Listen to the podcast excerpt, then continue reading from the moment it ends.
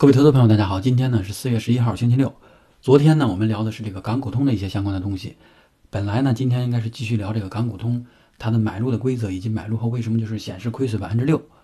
但是呢，由于港股通这个东西聊起来呢，其实比较枯燥。今天呢，我们穿插一期聊这个，聊一下公司。我们也是很长时间啊没有聊过公司了。今天聊什么呢？就聊这个神州租车，因为他的这个老板呢，跟上次我们聊的那个瑞幸咖啡，他是相同的老板，都是陆正耀。今天我们不聊这个造假相关的东西，我们聊的就是说神州租车这个公司，它的生意模式怎么样，它的竞争优势有没有体现在哪里？另外，这家公司现在它的这个股票价格已经跌得很低了，是否值得入手？神州租车它所处的这个行业呢，属于是出行行业、出行服务行业。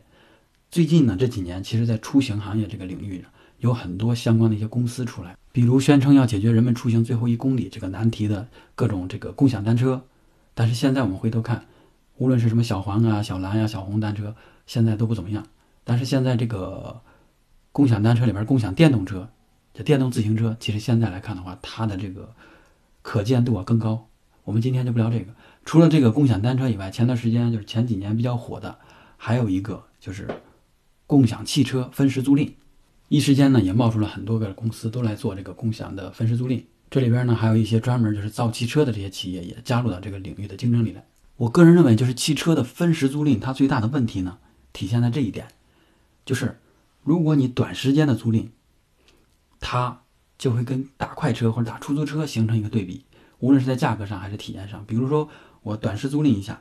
我开上这个车，它又堵车，又找停车场等等，或者如果停到一个专指定的这个停车位，那就更麻烦。再有呢，就是对比一下打出租车或者快车的这个价格，如果它跟那个快车差不多。或者是高一点点，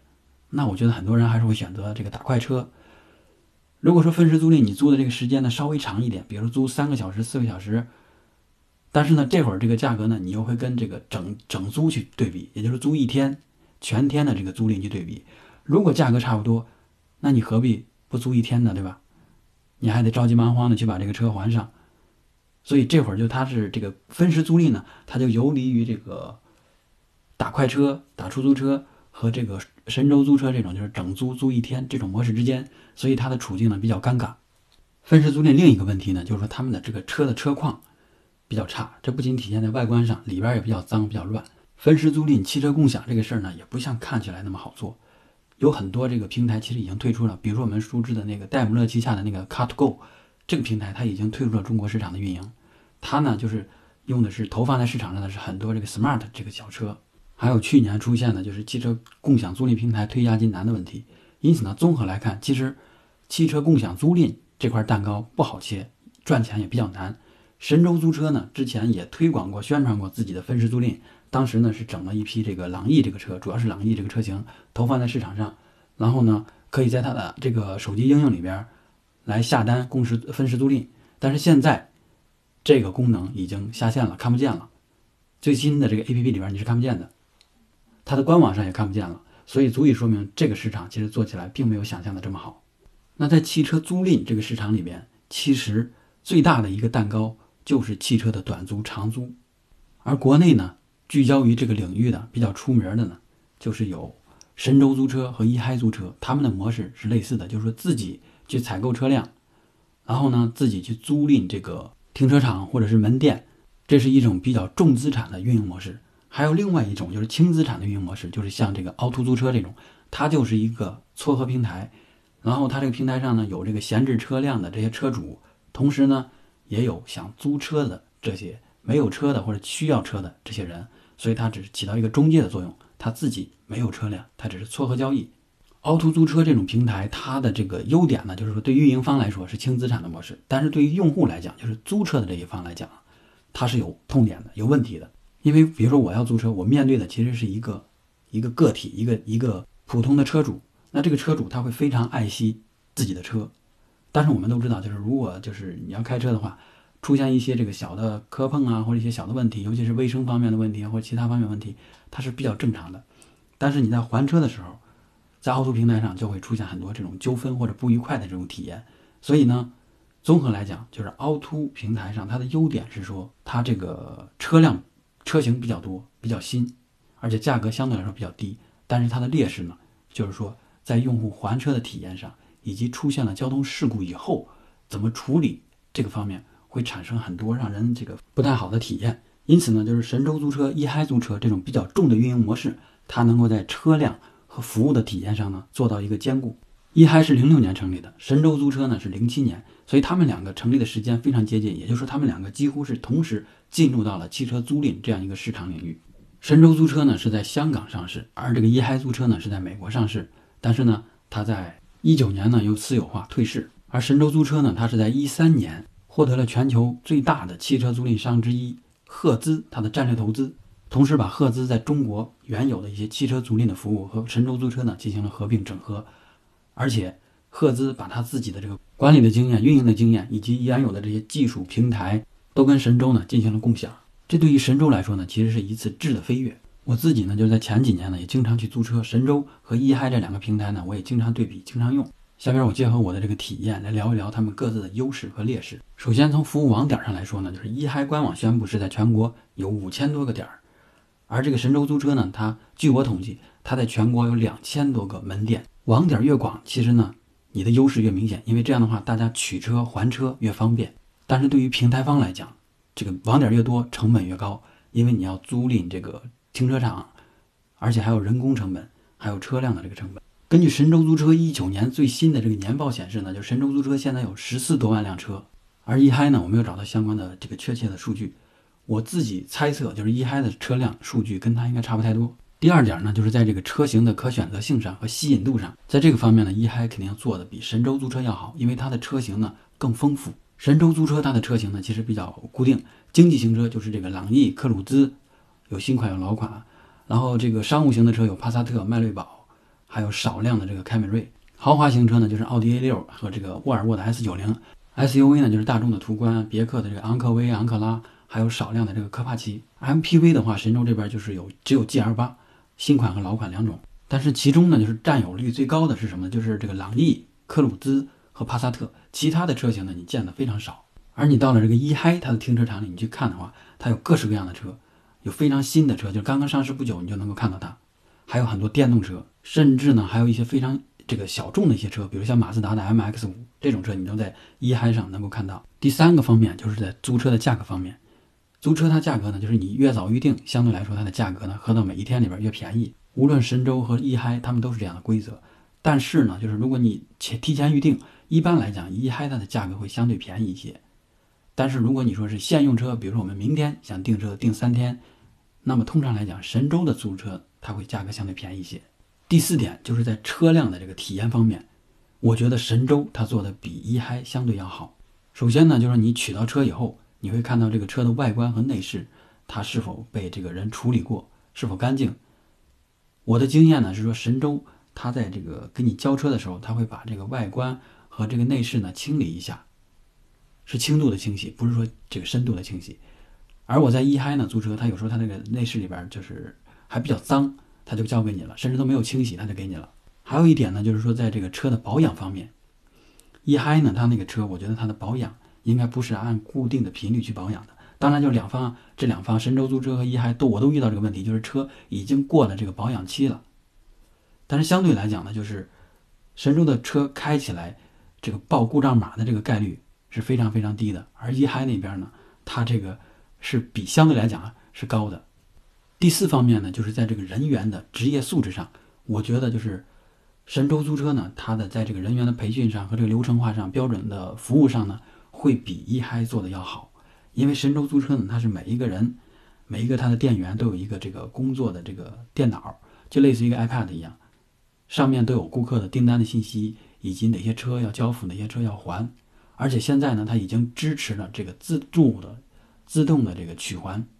也就是说，你把车开到，比如我要还车，把车开到指定的一个区域内，你就可以用手机 APP 来操作还车，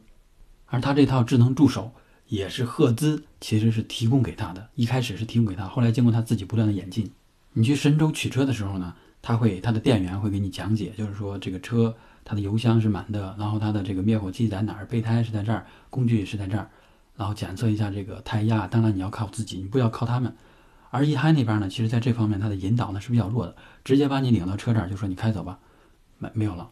第五点呢，就是在这个用户对于你这个平台的信任度上，我觉得神州做的要比一嗨好，同样要做的比一嗨好。为什么呢？是因为结合我自己的这个租车的体验，有两个事儿。第一个呢，就是说。神州如果说，比如说租期免一或者租几免一，就是租多少天免一天这种活动，它如果有这种这个广告打出来，你去租，在你还车交钱的那一刻，它一定会把某一天的租金给你划掉。而相同的这个广告，我在这个一嗨平台租了以后呢，当你去还车的时候，他的店员会告诉你什么呢？他说他不知道这个活动，他不了解，还是要收全额的。这个我在神州是从来没有遇到过的，所以相对来讲，就是在这方面。我觉得神州做的要好。第二个事儿呢，就是说，在这个出了险以后，比如说你买了这个保险，就是每天五十块钱这个尊享服务费，其实它的这个理赔额度呢是说，这个出了险以后几千块钱以下的你是免赔的，如果是重大事故你依旧要赔。在这方面，就是神州它做的比一嗨要更规范一些。这里边呢牵扯到一些更具体的或者不太方便去讲的问题，我就不讲了。其实呢，就是从这个财务上看，神州租车的市场占有率，我从一七年的这个数据来看，因为我能拿到的一嗨的完整的这个年报的数据，就一七年，它的市场占有率，神州租车的市场占有率大概是一嗨的三倍，在一七年。但是现在呢，已经过去了三年，两年多，现在这个市场占有率肯定最高的还是神州，但是他们俩之间的变动呢，我现在不太确定。最后呢，我们来讲一讲租车这个行业它是怎么赚钱的。比如说我们自己，你想一想，我们自己，比如说拿上了十个亿，我们要进入这个行业，我们要干嘛？第一个要买车，对吧？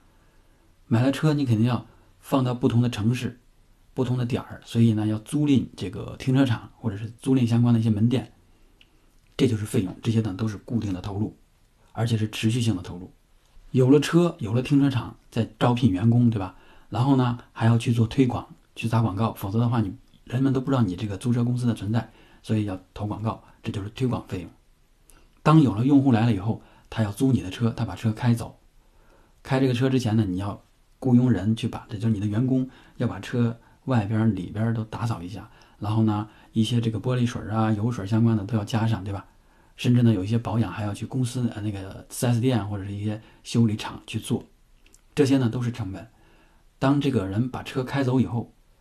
它可能会发生事故，也可能不会发生事故。如果说没事故的话呢，其实这个车它就是把这个车的这个使用成本加在了里面，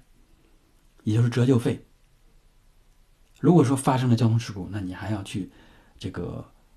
去修理，修理的话要付出这个成本。当然呢，就是你要给车买保险，保险也是一部分的成本。所以呢，综合来看的话，其实最大头的是什么？是汽车的折旧费用，它大概。占了百分之三十三左右，就三分之一。这是我根据神州租车的这个年报总结出来的。第二部分呢，就是我刚才讲的人工的成本、租赁的这些成本、这个车辆维修保养的成本、买保险的这些成本等等，还有一些比如说要加油啊、加油水这些东西，这些成本加起来占到了三分之一。剩下的呢，另外三分之一就是毛利，也就是租车这个行业的毛利大概是在百分之三十左右。它的这个。净利润呢，大概能达到百分之十几，但是呢，它不是固定的。在一七年的时候呢，就是神州租车，它的这个利润率呢，收入呢，都达到了相对高的水平。但是从那之后呢，它就一直下降。二零一九年的财报来看呢，它的净利润大概只有百分之三这样一个比例，这已经非常非常低了。为什么租车这个行业它的净利润率波动会这么大呢？就除去一些造假或者说这个。这个这个往前往外转移资产这些我们不考虑啊，我们就考虑说它这个行业的经营，它其实有很多潜在的影响因素。第一个最重要的呢，就是它的这个折旧的成本，也就是说二手车在市场上卖的时候，它的这个价格的高低。二手车的保值率越高，也就是越值钱，对于租车平台来讲呢，他们越开心，因为他们的这个折旧成本会越低，同时呢利润会越高。对了，在这儿呢我要补充一点。就是神州租车，它这个平台上有很多车，并不是说每一个车每一天都有客户在租赁。它这个车的利用率呢，一九年之前是百分之六十以上，但是一九年全年算下来就百分之五十七点多，也就是说将近一小半的车在那儿都是停放着，没有人去租赁的。这个呢是一种就是没有收入贡献的成本的浪费。在今年呢，就神州租车将会加大二手车的销售。因为卖了车以后就有现金回流。第二点呢，就是租车这个行业，它其实跟经济的这个繁荣程度是密切相关的。当大家都有钱，都想出去旅游的时候，就是家庭有钱去旅游，企业有钱呢，不断的去出差，去见客户，去拓展业务，这个会促使大家去租车。而今年呢，疫情呢，大家都知道，很多人都不出去旅游了，很多这个企业呢，都不断的裁员，业务发展的也不太好。如果要出差的话呢，你的出差成本要控制，比如说本来要租车的，那你打车。本来打车的呢，那你就坐地铁、坐公交。因此，今年对于神州租车来讲呢，也是一个考验年。最后呢，神州租车它的生意模式其实就是我们在我忘了哪一期节目里面讲过的生意模式。它其实呢有两种，一种是说它的成本是无限的，能赚的钱呢是有限的。神州租车就属于这一种，因为它每天它的这个车放在那儿要有折旧费用，即使你不开，因为你出厂日期在那儿决定了，过了多长时间。它的这个二手车的这个这个这个价格呢，就是要不断的下降的。另外呢，你的租赁、你的人工，它都是在那儿每一天要增长的。而它的这个收入呢，其实就是说，你就这么多车，哪怕你把所有的车都租出去了，你的收入也是可以预见的，可以算得出来的。因此呢，基于我们以上的分析，我觉得神州租车从生意模式来讲，并不是一个非常好的生意模式。尤其最近呢，就是国家出台了很多鼓励汽车消费的这样一些政策，也就是让更多的个体或者企业呢去买车。当这些家庭里边的人和这个企业都有了自己的车以后，其实对于租车的需求呢会相对的下降。这个其实是不利于神州租车这个市场的。也就是说，国家在汽车的这个管控上，比如说越严，其实对他们越有利。限购限行，对于租车平台来说是有利的。如果说放开了限购限行，对于他们来讲呢，其实不是一种利好。但是呢，话又说回来，其实租车这个需求，无论经济发展到什么程度，无论就是这个私家车的保有量达到什么程度，它毕竟是一种刚需。因为有些情况下，我们是不能够把自己在 A 城市的这个汽车开到很远的 B 城市，所以在 B 城市还有租车的需求。因此呢，租车这个市场未来还会继续存在。如果说神州租车它的这个股价跌到了一点五港元或以下，我觉得我们可以买入一些。原因呢，就是刚才我讲的，第一个，这个市场会继续存在；另外呢，神州租车它又是现在这个行业里面，就是它的它是 number one。而风险点呢，就在于说存在于管理层的人员他是否有作假，或者说其他方面的这些不可控制的因素的影响。